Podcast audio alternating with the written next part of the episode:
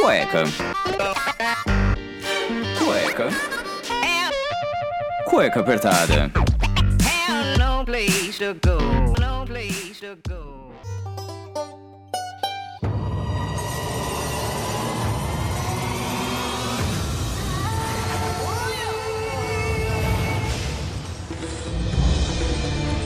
Muito bem, sejam bem-vindos a mais um programa do Cueca Apertada. Eu sou o Rafael Silveira, o seu host e criador aqui do Cueca Apertada, esse podcast lindo, maravilhoso, em que no programinha de hoje a gente vai continuar nossa jornada pelo antigo Egito. Sim, depois de passar alguns dias no Cairo, viajar pelo deserto, atravessar a montanha de cristal, ver raposas do deserto, pegar um trem abarrotado de gente e ir até a cidade de Assuan Agora a gente começa a verdadeira viagem. Agora, agora só tem templo, agora só tem aventura, ver crocodilo, ver atravessar as montanhas, subir em cima de monte e até Petra na Jordânia. Fica ligado que tem muita coisa, tem muita história, tem muita informação para você aí se aventurar e por que não ir ao Egito, porque é um lugar maravilhoso, o pessoal é muito carismático e realmente vale muito a pena. É uma viagem de uma vida. Então vamos continuar o programinha que tá um sucesso.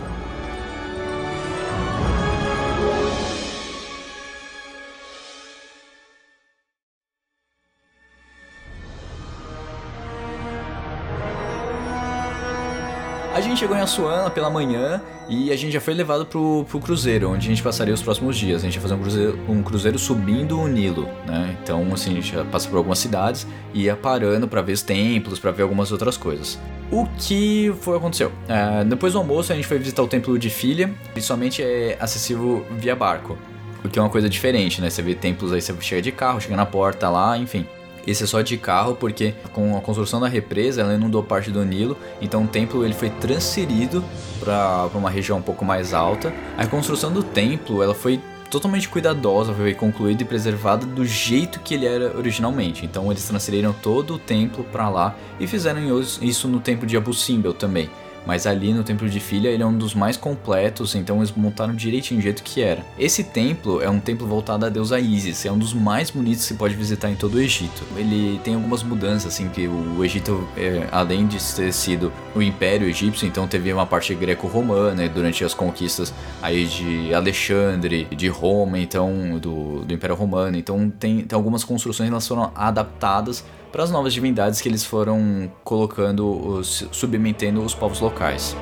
Como à noite a gente não ia ter nenhum passeio extra, o que, que o, o guia propôs? Ele propôs para a gente fazer um passeio para uma vila núbia, no outro lado do, do Nilo. É, o povo núbio ele existe desde a pré-história, tá? Então eles criaram uma, é, eles foram fizeram parte da criação do, do Egito, que, porque o Egito, o Império Egípcio foi ocupando seus territórios e colocando eles como como pessoas do, do seu império. Então, geograficamente ele vinha do sul do sul do Egito até a cidade de de Khartoum no, no Sudão, então essa região, toda essa região seria Núbia, então é uma região muito grande e a, a Núbia em si era um corredor de comércio entre o Egito e o resto da África. Então, durante 3 mil anos antes de Cristo, a importação de marfim, ouro, incenso, ébano, cobre e até de animais passavam pelos núbios. Então, eles, eles eram e ainda são grandes mercadores e isso facilitava o comércio entre, entre o Império Egípcio e outros povos ao redor do, do continente africano. Durante o Império Médio, mais ou menos aí uns 2 mil anos antes de Cristo, o Egito começou a expandir seu território para as terras núbias e aí a construção de fortes ao longo do Nilo foi necessária. Então, apesar de um histórico de conquistas entre os povos, a relação entre os dois ainda é, era de paz e cooperação.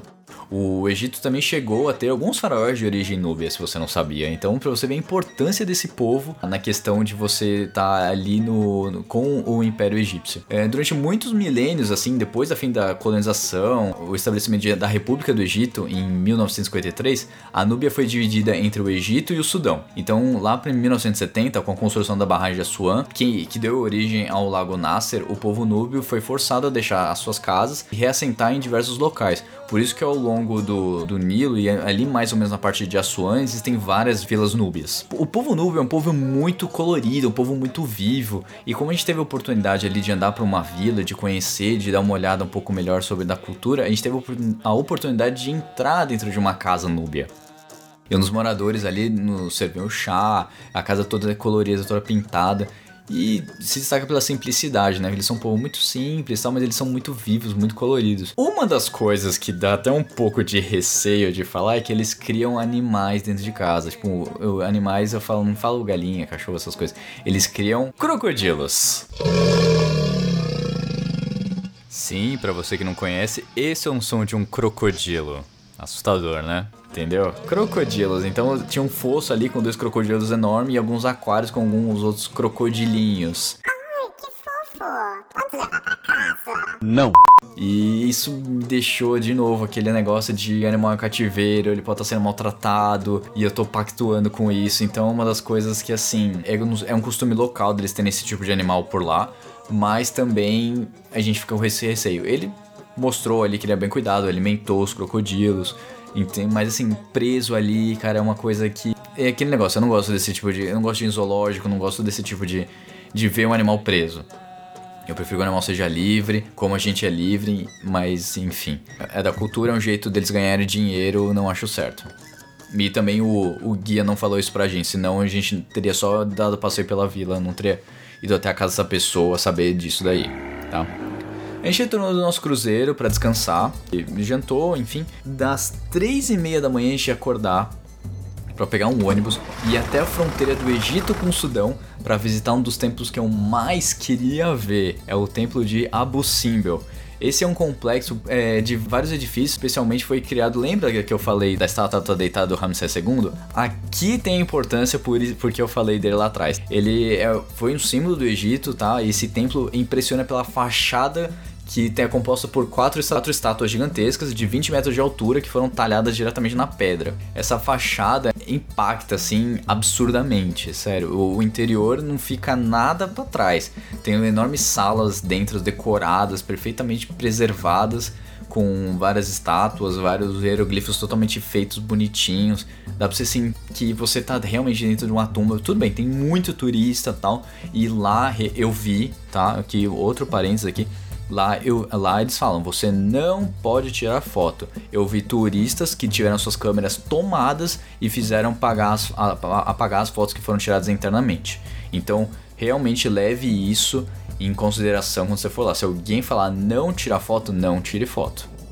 Uma das coisas desse templo também muito bacana é que duas vezes por ano, é, no dia 21 de fevereiro e 21 de outubro, tem um ato de perfeita astronomia e magia, né, que eles colocaram isso, que o sol atravessa o templo, então ele consegue iluminar tudo e todo o interior do templo e consegue iluminar as estátuas dos deuses que estão lá atrás. E tem um templo do lado, tá, que é o templo de Nefertari, que era a esposa preferida do faraó. Você vê, a esposa era tão querida que ele construiu um templo para ela. É um tamanho inferior do que o do, do Ramsés, mas ele tem uma beleza também significativa e acontece ao mesmo, o mesmo que no, no templo do Ramsés. E a fachada desse templo conta com seis figuras femininas entalhadas também na pedra do mesmo jeito. Esse templo ele foi enterra, ele ficou enterrado na areia durante anos, anos assim, desde quando o Império acabou, enfim, ele foi esquecido na verdade. E em 1803, um explorador suíço ele achou e mais tarde Giovanni Battista Belzoni descobriu o restante desse templo. E lembra da, da construção lá do da represa? Então, esse templo também ia desaparecer durante a construção da represa de Assuã. Então, o que eles fizeram? Entre 1964 e 68, ao custo de 36 milhões de dólares. Milhões! Os templos foram é, deslocados para 65 metros a mais ah, de altura, né? Então eles levaram o templo para inteiro, reconstruíram ele do jeito que ele estava para preservar mais uma parte importante aí da história do, da civilização. Então depois dessa jornada a gente pegou e voltou pro cruzeiro. Três horinhas de viagem até chegar de novo em Assuã. E aí finalmente a gente começou a subir o Nilo. Então aí a gente comeu, tal, ficou relaxou um pouquinho, deu uma dormida, porque no final do dia a gente fez a nossa primeira parada que foi no templo de Konombo. Esse foi o único templo que a gente visitou à noite, porque é justamente pelo horário. E ele fica com uma iluminação, dá outra cara pro templo. Aí você se, se sente mais em, em filmes aí da na múmia, que tudo sempre é à noite, então tem tocha, tem iluminação, fica um clima muito bacana, assim, de você ver. É, esse templo foi construído mais de dois mil anos atrás. O templo de Combo ele é considerado é, único, né? Porque ele tem uma estrutura que significava que haviam tribunais e salões, banheiros e quartos duplicados ali porque eram para é, eram para dois deuses da, da mitologia egípcia. Um, é um templo duplo dedicado a duas divindades. Então, Sobek, que é o deus crocodilo, conhecido como o deus da fertilidade, o criador do mundo, e o deus falcão Horus. Tá? Então, assim, Combo também é, ele fica situado num, num penhasco ao longo do rio Nilo. Embora não haja mais crocodilos na região, a referência é justamente essa. Tipo, tem até um museu do crocodilo ali em Combo. Então isso e também retoma a dinastia de Ptolomeu, né, que concluiu o império, concluiu a construção dele de uma forma ali meio greco-romana. Então aí você já vê, começa a ver as mudanças e a, a, a junção da cultura, cultura egípcia com a grega com a romana. Então tem algumas mudanças ali que você vê que são destinadas, são muito parecidas com a cultura grega. A gente voltou pro cruzeiro para seguir viagem uma, pro próximo dia. Uh, A gente tomou um café da manhã assim maravilhoso e o, o cruzeiro é muito bom, sério. O- a- as comidas, tudo, tudo bem servido, é muito, é muito gostoso. Foi uma experiência muito boa fazer um cruzeiro subir no Nilo. Então no dia seguinte a gente foi pro templo de Edfu ou templo de Horus, com dependendo do jeito que vocês colocam aí, porque o templo de Horus na cidade de Edfu ele é considerado como o mais impressionante dos templos ao longo do Nilo e ao longo dessa jornada entre, entre Assuan e Luxor. É, é uma atração do Antigo Egito que você tem que parar, cara. Todos os navios param ali, todos os navios cruzeiro param ali, que tem um pequeno porém. A gente chega ali num ponto, é, a gente aporta o navio e ele, a gente pega uma charrete que aí te leva pra, pra perto do templo. Se não me engano, são uns 2, 3 quilômetros. Só que aquele negócio, você vê que o, ma- o animal é maltratado, enfim, pra, se, pra chegar perto das pirâmides, dos templos. É, é um pouco complicado essa questão com os animais, gente. É, é difícil, a gente não sabia dessa questão. Muito chateado com essa situação, sabe? A gente até mandou um e-mail pra gente falando, poxa, vocês não falaram nada. A gente viu vários momentos que você via que o animal era, mal- era maltratado, pô, a gente não gostou disso. Então a gente deixou isso muito bem claro pra agência, esse padrão de contratação de guias locais. Porque todos os templos a gente era acompanhado por um guia, ele explicava a história. Isso enriqueceu muito a experiência, mas a questão de ter alguns animais envolvidos ali a gente realmente não gostou. Mas quando você chega na frente do templo, se depara com um paredão imenso, assim, com enormes figuras entalhadas e você vê que eles estão muito bem preservados. Dá- parece que ele foi que ele é usado até hoje. Pra ter ideia, e o estilo de construção dele ali de novo junto com o Império Greco-Romano. Então você vê que tem essa junção a todo momento. É, mas de pilares e depois já foi construção de, de paredões, de, de mostrar uma imponência né, do, pro Antigo Egito. E aí por conta dessa junção das culturas. No dia seguinte a gente foi para o templo de Luxor, né? Que era um dos templos que eu tava mais animado ali. Ele aparece no filme Transformers, tem umas colunas gigantescas. E foi descoberto depois de algumas expedições através do, de tumbas no, no Egito, né? Eles, vários desses templos, assim, você vê que eles foram esquecidos e foram redescobertos com as, com as expedições que foram feitas, né? Tanto pelos britânicos quanto os franceses. A gente acabou indo também pro templo de Karnak, que é um dos cartões postais do Egito, é uma das maravilhas em arquitetônicas, não tem outra coisa.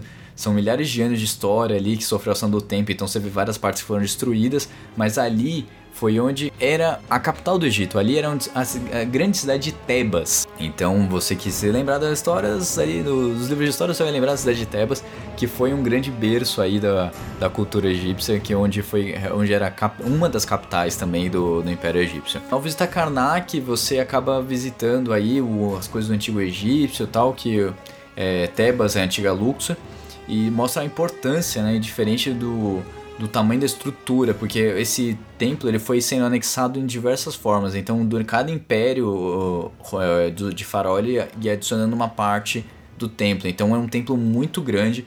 Ele é dividido em até três complexos, na verdade. O, o, de Amon, o recinto de Amon-Ra, o recinto de Mut e o recinto de Montu. A maior parte aberta aos visitantes é só a parte de Amon-Ra, que é, é gigantesca, então você pode perder praticamente um dia inteiro visitando ali, que você vai ter uma experiência absurda, assim, de, de cultura, de, de ver as coisas, de poder sentir a história. No recinto de Amun, é, e que é uma das mais famosas, você pode visitar também lá em Karnak, é o grande salão mas é um salão que tem 134 colunas maciças, assim, gigantescas. É uma coisa que você não vai ver em nenhum lugar do Egito.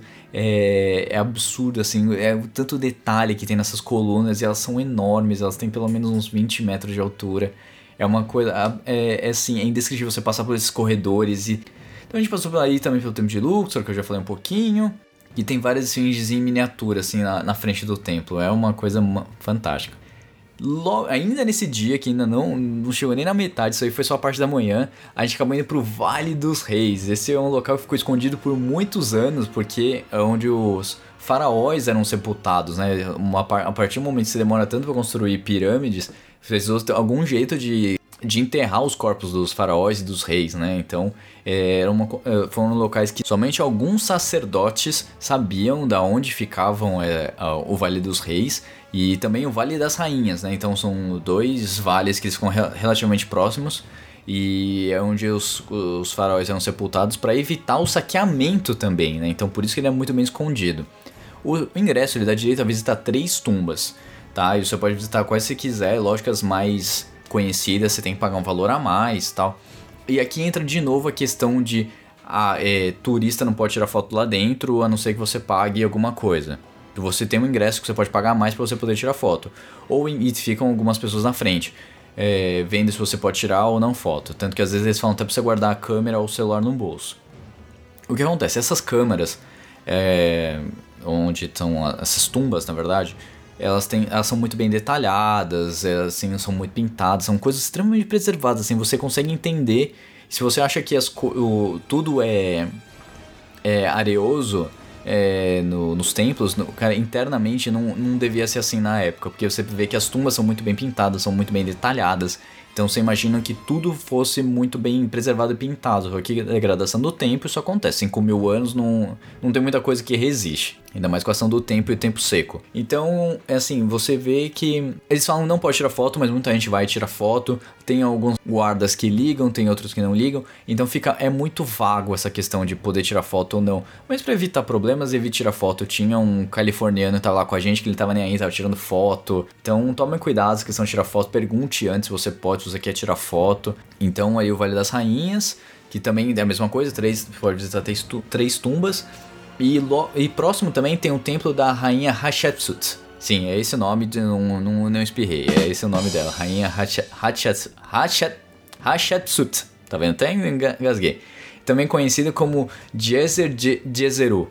É um templo mortuário do Antigo Egito, situado ainda ali também na cidade de Luxor.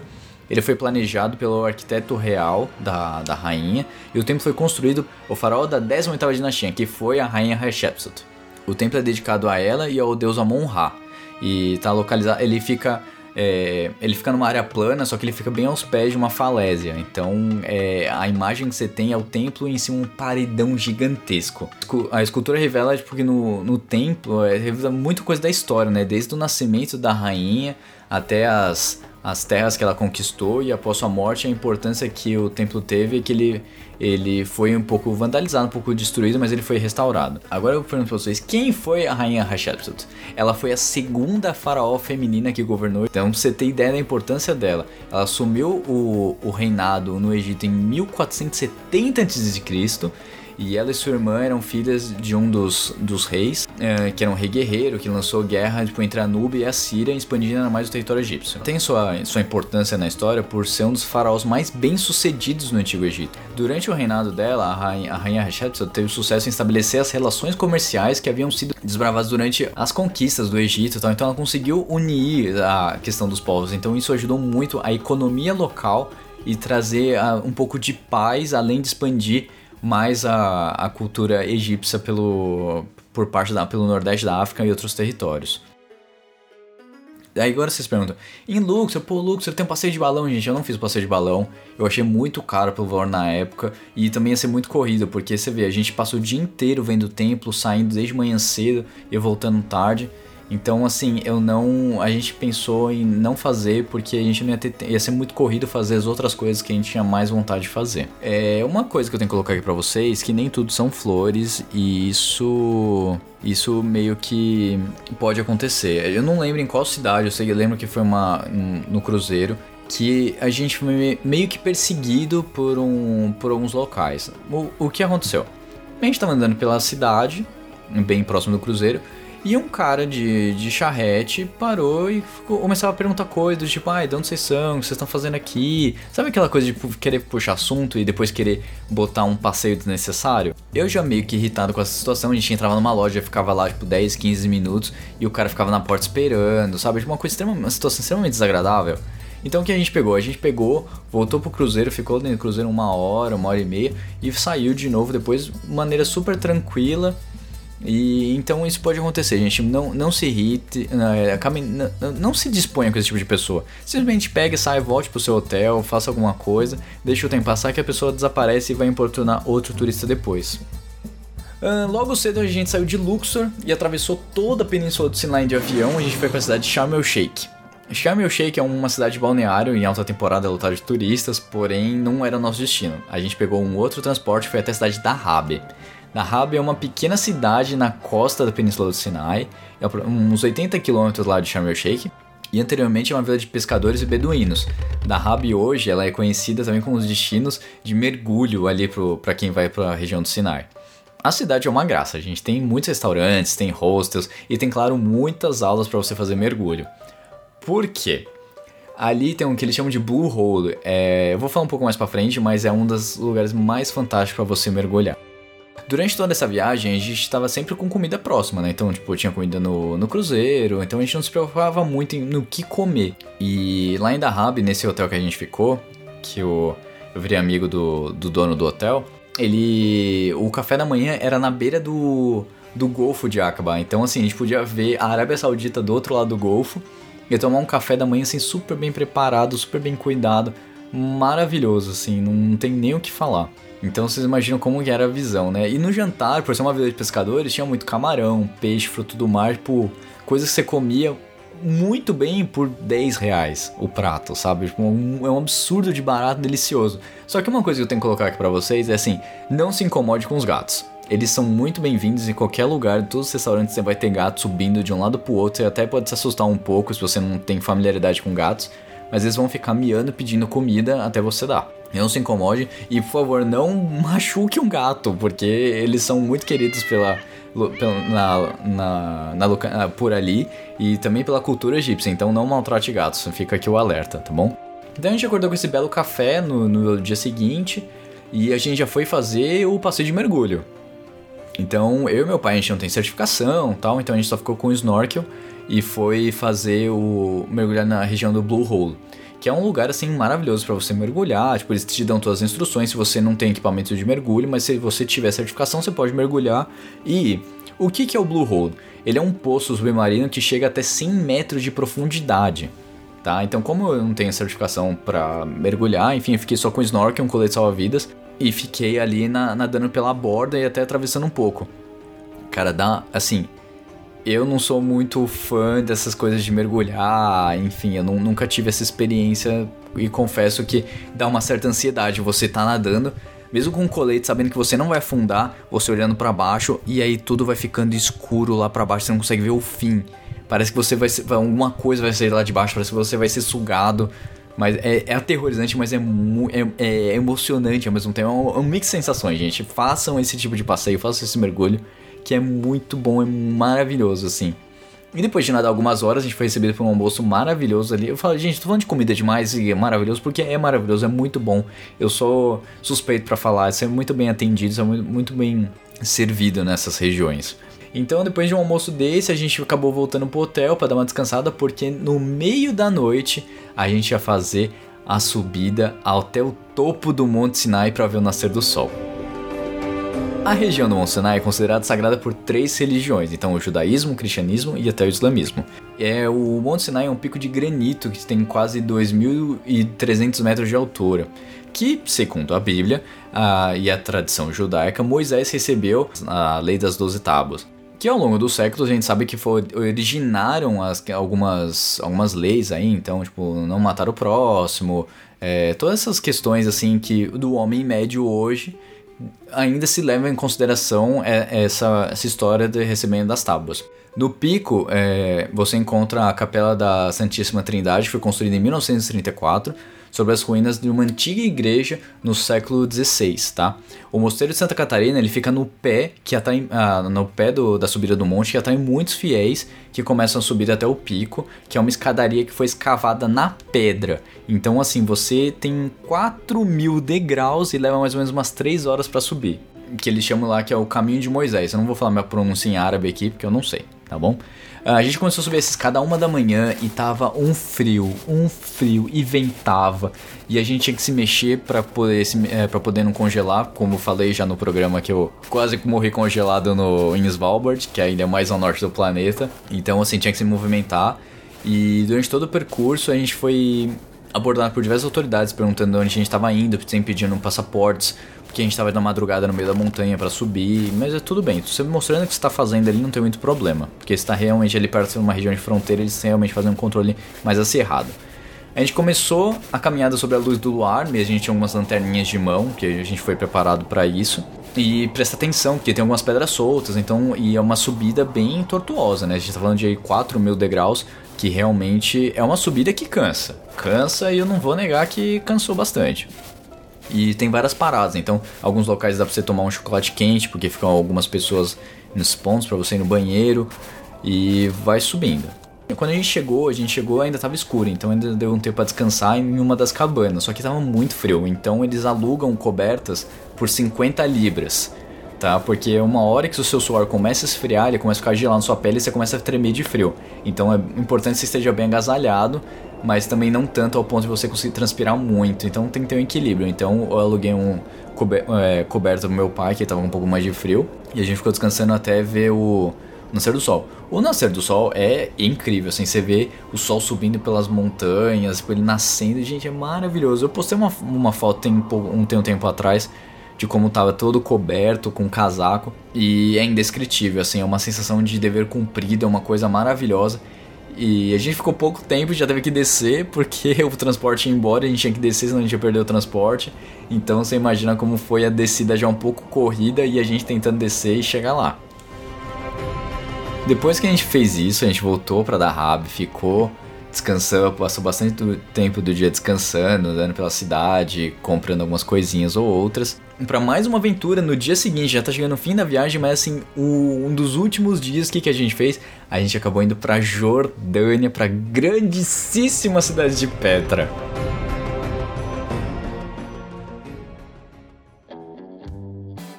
Pra quem não sabe, é, Petra, é, você já imagina, cara, que é uma cidade é, escondida, né? Porque a primeira vez que eu vi essa cidade foi no filme do Indiana Jones a Última Cruzada. E depois eu vi no filme Transformers também. E eu falava, nossa, que lugar maravilhoso, eu preciso visitar. Esse foi um dos grandes motivos de eu ter fechado com essa empresa, porque ela fazia esse tipo de passeio dentro do tempo que eu tinha. Então eu podia ir pra Jordânia e visitar a cidade de Petra. Então, assim, como o, como eu falei, a gente precisa de, ser visto. Então, o nosso visto era de múltiplas entradas. Então, não teve nenhum problema de fazer imigração, tanto lá no, na, na- na imigração egípcia quanto na, na Jordânia. Na Jordânia você não precisa de visto, então o brasileiro tá realmente tranquilo. A gente atravessou o Golfo de Aqaba até a cidade de, de Aqaba também. E, e de lá a gente pegou um ônibus até a cidade de Petra.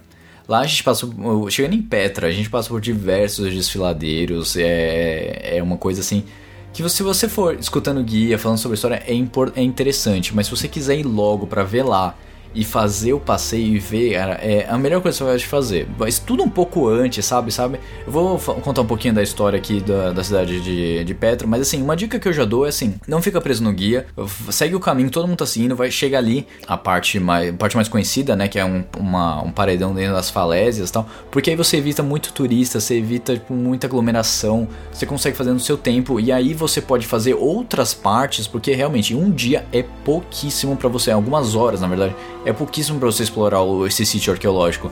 Você pode andar por todo canto, tem uma parte que acabam seus canyons, e você pode ir às falésias, você pode visitar outras partes, você pode subir, você pode ver a cidade de cima, você pode fazer muita coisa, sério. Então assim, faça o mais rápido que você puder. E não fique perto do guia, vá já um pouquinho, já sabendo um pouco do que você vai ver. Bem, deixando isso bem claro, tipo, a cidade de Petra é famosa porque ela foi é um- uma arquitetura que foi esculpida na rocha mesmo e tem seu próprio sistema de canalização de água. É, outro nome que o pessoal dá pra Petra é Cidade Rosa, tá? Porque realmente parece que é tudo meio roseado, é um meio o, o, o- o rose gold aí que você vê nos iPhones da vida. A cidade foi estabelecida em 312 a.C. como a capital dos árabes nabateus. Assim, é uma atração turística mais visitada do país. Os nabateus eram um povo árabe que aproveitava a proximidade de Petra para diversas rotas comerciais. Então ali realmente foi uma cidade de grande população, assim, por conta da construção de ter um jeito de como no meio do deserto você tem um jeito de como captar água em diversas plataformas que foram feitas e como dessalinizar a água e ter água potável rodando, é, indo para a cidade toda. Foi uma maravilha da engenharia, assim, engenheiros do mundo todo vão para lá para estudar para saber como eram feitas as coletas e evitar que por conta dos canyons a água viesse e inundasse a cidade toda, porque quando você tem um espaço apertado para você circular, a água vem com mais força ainda, né? Então toda um grande montante de água ele vai funilando, vai ganhando mais força. Então você vê pelos caminhos, você vê que tem um, uma espécie de, de canal por onde a água passava e ao, no, ao norte e alguns outros pontos, se eu não me engano, existiam sete reservatórios de água para guardar água durante o ano todo e ainda evitar que a cidade fosse inundada com, com chuvas torrenciais que poderiam acontecer. A cidade de Petra, ela foi, teve sua importância, mas ela foi esquecida, mais ou menos 1812, quando o explorador suíço acabou achando e chamou ela de uma cidade rosa e vermelha, tão velha quanto tempo, segundo o poema de John William Burgon. A Unesco descreveu como uma das mais preciosas propriedades culturais da herança da cultura do homem.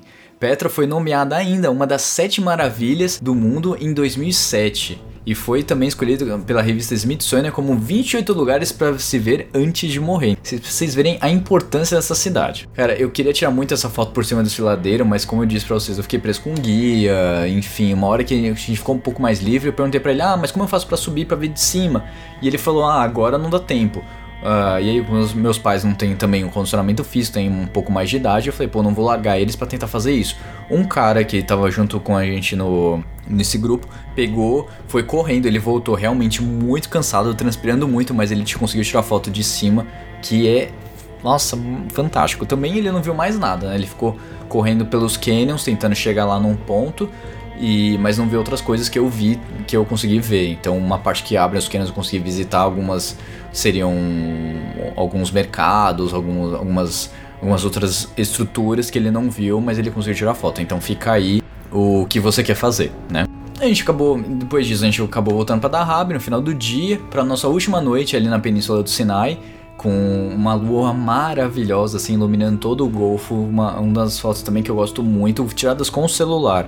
No dia seguinte a gente voltou pro Cairo, então a gente pegou um voo de Sharm el Sheikh para pro Cairo, comemos de novo no Pizza Hut para despedir dessa pizza maravilhosa e depois a gente pegou o voo para Dubai e no outro dia o voo para São Paulo.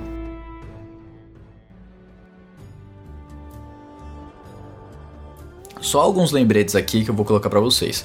É, alguns desses deslocamentos que eram, seriam feitos de trem ou ônibus, é, como a ida que foi do Cairo para Suan. Mas cara, viajei com meus pais, pô, a gente já tava com malas também grandes, pô, a gente pensou um pouco mais de conforto e optou por esses trechos mais longos de Luxor para Dahab, e seriam 14 horas de ônibus, a gente resolveu pegar um avião, que um voo saía via pro Cairo do Cairo ia para Sharm el Sheikh. Então, fica a seu critério. Assim como também a volta de Dahab para o Cairo, que seriam mais 9 horas de, de trânsito no meio do deserto, no meio do nada. Então vai do que você quer. Você quer uma experiência mais barata ou você quer um pouco mais de conforto e poder ficar tranquilo? Eu acho que valeu a pena esses trechos, assim. O trem para pra Suan é, foi uma experiência.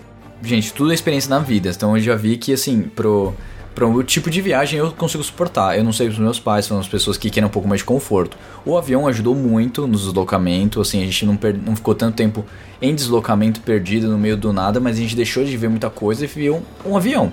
Então vai do que você quer, do tempo que você tem também, a gente não, tinha, nem, não queria perder tanto tempo assim.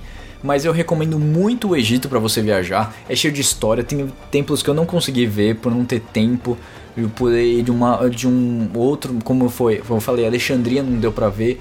Então a gente tem muita coisa a fazer, é uma aventura digna de você fazer uma vez na vida e com certeza vale muito a pena. O povo egípcio é um povo muito bacana, um povo muito atencioso e com certeza você não vai passar muitos perrengues aí com relação, desde que você tenha uma empresa por trás. Eu acho que o mais importante que isso é você se precaver e saber pegar uma empresa de confiança. Você pode fazer sozinho, não, não vejo muito problema, mas saiba que se você tá com algum respaldo por trás, você pode se dar bem do mesmo jeito, tá bom? Eu encerro mais um Cueca Viagem aqui, né, de hino do Egito, um programinha um pouco mais longo, mas eu tenho que passar todo esse tipo de informação para vocês. Vou postar algumas fotos ainda aí nas redes sociais, então você fica ligado, escuta esse programa, passe para quem quer viajar assim que acabar essa pandemia toda, a gente vai ter um mundo novo, com certeza você vai querer visitar os locais que você não visitou ainda, tá bom? Um beijo a todos e até o próximo programa. Tchau.